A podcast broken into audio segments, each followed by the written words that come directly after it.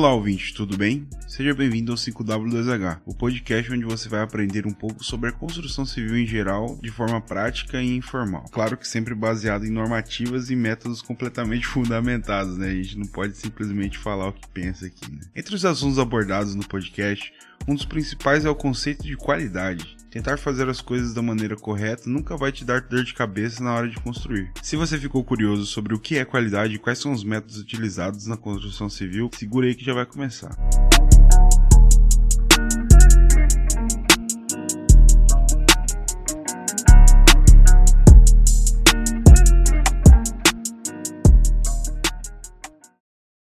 Olá, rapazes, tudo bem? Alô, Irlanda do Norte. Hoje nós vamos falar um pouco sobre a continuação da nossa EAP de obra, né? Eu falei ali sobre serviços preliminares e, e o que é uma EAP, né? Eu espero que tenha ajudado vocês aí na, na compreensão. É porque são assuntos muito abertos, cara. Então, às vezes não vai ser muito claro para vocês, peguem referências além do podcast, né? Porque aqui meu objetivo não é te dar uma aula, e sim aplicar conceitos, te ensinar conceitos, né?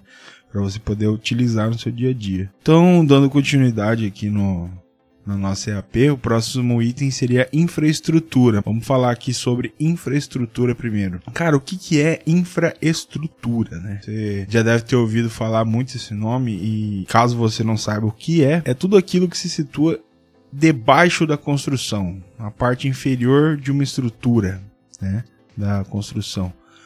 Geralmente ela é invisível, cara, você não vê a infraestrutura, porque ela fica embaixo da terra. Então, é, tudo que envolve tubagem, cabo, dispositivo, transporte de água, gás, eletricidade, comunicação, também infraestrutura, mas essa aqui no caso em específico nós iremos tratar basicamente de fundação. Quais são essas etapas, né? Aqui existem basicamente as etapas de sapatas, blocos, estacas, tubulões e vigas baldrame. Eu vou explicar hoje aqui sobre sapatas, né, os processos de execução da sapata e vigas baldrame. Os blocos de coroamento, estacas e tubulões são considerados fundações profundas. É, a utilização desse sistema construtivo se baseia quando você, quando você tem um solo não muito avantajado, você tem um solo com pouca resistência, pouca tensão admissível, e aí você opta pela Fundação Profunda, né? dependendo de um relatório que se chama relatório SPT. Né? Um dia a gente vai falar sobre ele, mas eu não vou me estender sobre isso aqui porque eu tô falando de etapa. Foco, Eric, pelo amor de Deus. Etapas. Então, entrando na etapa de sapatas, o que você tem que fazer para executar uma sapata, basicamente? Levando em consideração que você já fez os serviços preliminares e parou na, na etapa de gabarito, é, ali no gabarito você traça linhas do eixo das sapatas, né? O eixo seria exatamente o centro dela. Por que, que você não pega a borda? Porque você pode fazer torto. Então, se você faz o, o, ela no eixo, a probabilidade de dar errado é muito menor. Então, você pega o eixo dela e faz a escavação a partir dali. A partir do momento que você traça uma linha de nylon nos eixos, utilizando a planta de locação do projeto estrutural, você vai usar uma ferramenta chamada prumo de centro. Esse prumo de centro é, você vai bater ele no, no chão, né? Você vai alinhar ele com as. Com, vou, vou tentar explicar mais corretamente. Você vai passar a linha no eixo X, linha de nylon, e a linha no eixo Y. Quando você for puxar o prumo de centro, ele vai te dar o eixo Z, certo? Que é para baixo. Então, esse eixo, no, quando você alinha as, os três planos e você bate o prumo de centro, ele vai fazer um buraquinho no, no solo. E ali você vai cravar uma estaca. Pode ser de madeira, pode ser de aço, pode ser de plástico, o que você achar melhor, né? E o que, que, você vai fazer com esse eixo? Fazer a marcação da sua sapata. Ali, por exemplo, se você fez uma sapata que dá 80 por 60, no eixo, na, na, na, na base de 80, você vai puxar 40 para cada lado, e no base de 60, você vai puxar 30 para cada lado. E aí você vai fazer uma escavação de acordo com a sua marcação. Então, aquela, aquela estaca ela precisa ser bem profunda, né? Eu considero você fazer uma escavação na estaquinha de, de vergalhão, 6.3 ou 8, né? de um metro mais ou menos, um metro e meio. E aí você vai fazer aquela escavação é, com saraquá, com picareta, depende do que quais são as ferramentas que você tem disponível para trabalhar. E aí você vai modelar ela. Por quê? O correto, correto mesmo, é você utilizar formas de madeira, só que quando a gente está falando de sapatas de fundações superficiais e com uma dimensão dessa de 80 por 60, é uma sapata para um, uma casa térreo ou um escritório, sei lá, faz qualquer coisa que seja térreo, você não precisa gastar dinheiro com madeira. Né? Você, você faz um acabamento legal ali na terra, com um saraquazinho, dá uma, uma umidificada no solo para ele ficar mais duro, e aí você não tem esse gasto com madeira. Aí o que, que, você vai fazer, cara? Você tem duas opções. Você pode jogar um lastro de concreto ou uma um lastro de brita. Eu aconselho jogar de concreto, mas se você ainda não está virando concreto na sua obra, ela está muito no começo, o lastro de brita já é completamente usual, né? Então você vai jogar ali dentro do seu buraco 5 centímetros de brita. Então se a sua fundação vai estar tá a 1 um metro de profundidade, cava 1,5 metro, 1,10 metro e aí joga 5 de 5 a 10 centímetros de brita. Por quê? Quando você encaixar a sua armadura ali, a sua armadura não pode, em hipótese alguma, estar em contato com o solo, que o solo oxida a armadura. E aí você vai ter uma patologia na sua fundação que ela vai enferrujar de dentro para fora. E aí quando ela enferruja, ela desgruda do concreto. E quando ela desgruda do concreto, acontecem fissuras, acontecem várias outras patologias. Então, essa questão do laço de concreto é muito importante. Mas temos uma outra opção também, né? Eu falei duas, mas na verdade eu já usei ter uma terceira, que eu não tinha brita, eu não tinha concreto. Então eu utilizei espaçadores de plástico ou de cimento, pode ser de cimento, mas se não tiver cimento ainda, usa de plástico. Que são espaçadores que vão deixar sua armadura flutuando e ela não vai ter contato direto, porque quando você jogar concreto lá dentro, ela vai se preencher por baixo também. Então você tem aí ou lastro de brita, ou lastro de concreto, ou espaçador, certo? Não utilize a aço para espaçador, porque se você juntar o aço em outro aço e ele, esse aço do espaçador vai oxidar e vai passar a oxidação para a fundação. Então eu já vi é, muita gente, inclusive é um método bem conhecido, que é você fazer um tipo de grampo de aço e utilizar como espaçador, mas isso aí não, não é aconselhável, cara. Não, não faça isso que você vai fazer besteira. Beleza? Então, assim, partindo para a próxima etapa ali, que seria a fabricação das armaduras, todas as sapatas tem que estar detalhados em projeto estrutural, tá? Cobre isso do seu engenheiro, do seu prestador de serviço, do seu projetista. Não tem como você armar uma sapata sem saber qual o espaçamento, qual é o tipo da sapata que você vai fazer, se ela é duplamente armada, se ela tem só aranha, então depende muito do seu projetista, tá? Confira o projeto estrutural e você pode já fazer com que o cara comece a fabricação dessas armaduras durante a escavação e toda essa questão do laço de concreto, para você ganhar tempo. No EAP, nas subtarefas, se você consegue fazer tarefas ao mesmo tempo, você economiza prazo, entendeu? Então, assim, se você tem a planta de sapatos e a planta de locação, você pode dar a locação para um, um, pedreiro, para um carpinteiro, para um pedreiro, e a planta de sapatos para armador. E aí, quando você for concretar, você vai economizar tempo. E tempo é dinheiro literalmente numa obra, né? É, o posicionamento dessas, dessas armaduras também se, se dá com o, o gabarito, né? Você vai ter que colocar lá no eixo ali. Então, colocando no eixo, posicionando o laço, escavando certinho, joga concreto em cima e bora para frente. e aí a altura da sapata corresponde ao seu projeto estrutural. Então vai ter ali 50, 40, 35, 40, 50 centímetros, alguma coisa do tipo, tá? Então, basicamente é isso.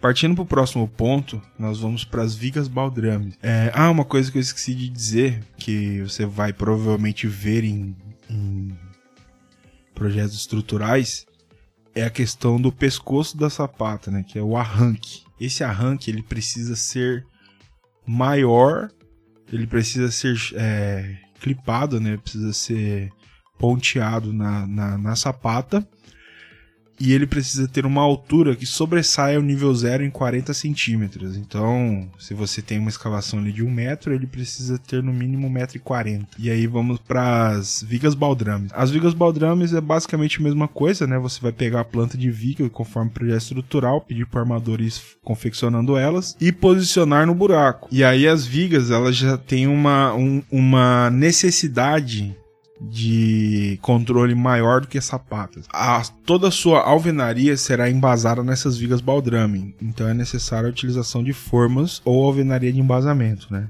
Mas aqui no caso a gente não está falando de alvenaria de embasamento nesse caso. Então você vai precisar de formas. É, então você vai pegar madeira, confeccionar suas formas conforme, conforme o projeto estrutural está pedindo, né?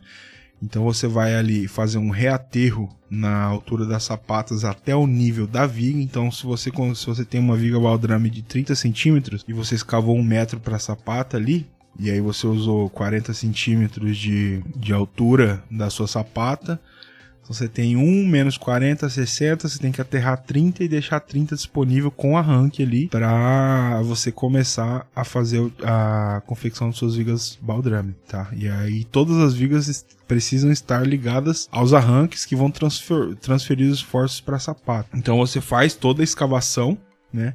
É o mesmo processo, escavação, só que aí envolve a fabricação de forma, e a fabricação de armadura. Então, enquanto o cara tá fazendo as formas, você já pode armar todas as vigas. Você tem projeto, você tem controle. E aí, a partir do momento que as formas estão completas, você já vai ter praticamente todas as armaduras completas também. E um item muito importante, cara, numa obra de infraestrutura são os espaçadores. O que são esses espaçadores? São basicamente anéis de plástico que você vai pregar na sua armadura longitudinal, que vai garantir que você tenha um espaçamento de cobrimento necessário, né? E aí numa viga baldrame é 3 a 4 centímetros, a norma diz 4, mas 3 já. Se, se tiver os 3 já tá o suficiente. Porque a armadura, ela não é 100% reta, cara. E esse espaçador ele faz com que a, a, a, armadura não fique torta dentro da forma. Então é muito importante esse item, cara. E eu vejo no Brasil, principalmente aqui no interior do estado, muita. É, eu vejo aqui no interior do estado pouca gente usando. Então, exija a utilização de espaçadores, tá? E aí, com a sua, suas vigas baldrames com formas armaduras e espaçadores, você vai liberar a concretagem. E assim, cara, é muito importante que a concretagem ocorra no período da manhã, né? Por quê? Porque geralmente é muito serviço. A concretagem ele é, um, é, é o dia da coca, é o dia do pão de queijo. É um dia, é um marco numa obra. Toda concretagem inclusive sapatas, vigas baldrame, é, pilares e respaldos e lajes, enfim. A concretagem ela precisa ser feita de uma maneira correta, não pode ser feita de um dia para o outro, né? Não é aconselhável. Então assim, se você tem tudo prontinho, cara, começa a sua concretagem num dia de manhã, independente se for concreto usinado ou virado em loco, tenta fazer o máximo possível para que concrete tudo no mesmo dia, para ficar bonitinho, beleza? Depois de, de um prazo de 7, 8 dias. Meu Deus, cara, eu tento, eu tento Eu tento falar as coisas conforme a norma, mas eu sei que não, ninguém espera oito dias para começar a alvenaria, mas enfim. É, você faz a desforma dessas vigas baldrame. E geralmente em casas térreo, a mesma modulação de vigas que é utilizada embaixo é utilizada em cima. Então é muito importante que você utilize, de, você faça a desforma dessas vigas baldrames de uma maneira organizada e sem perda, porque você pode usar literalmente a forma de baixo em cima e aí você não vai precisar gastar muita grana com madeira. Então, assim, utilize desmoldante, algum desmoldante que não, que não seja muito prejudicial à, à natureza. E retire a forma de uma maneira correta para você poder utilizar duas, três vezes, se for o caso, tá? E aí, para fechar com chave de ouro aqui a nossa nosso episódio, eu vou falar um pouco sobre impermeabilização. A impermeabilização das, das vigas baldrames são realizadas através de um material chamado Neutrol. É uma pintura com base asfáltica, uma tinta preta. Para que isso serve? Ela serve para você conseguir impermeabilizar a sua estrutura. Porque se você, o concreto, ele suga água, né? Então, ele vai, ele vai tentar sugar a água do solo e aí ele vai subir. O concreto, ele precisa de água para poder adquirir resistência. Mas o seu tijolo é feito de barro e o barro com água deixa o barro mole. Então, não esqueça da impermeabilização, tá? Passe neutrol em toda a sua viga, dos lados e em cima, tá?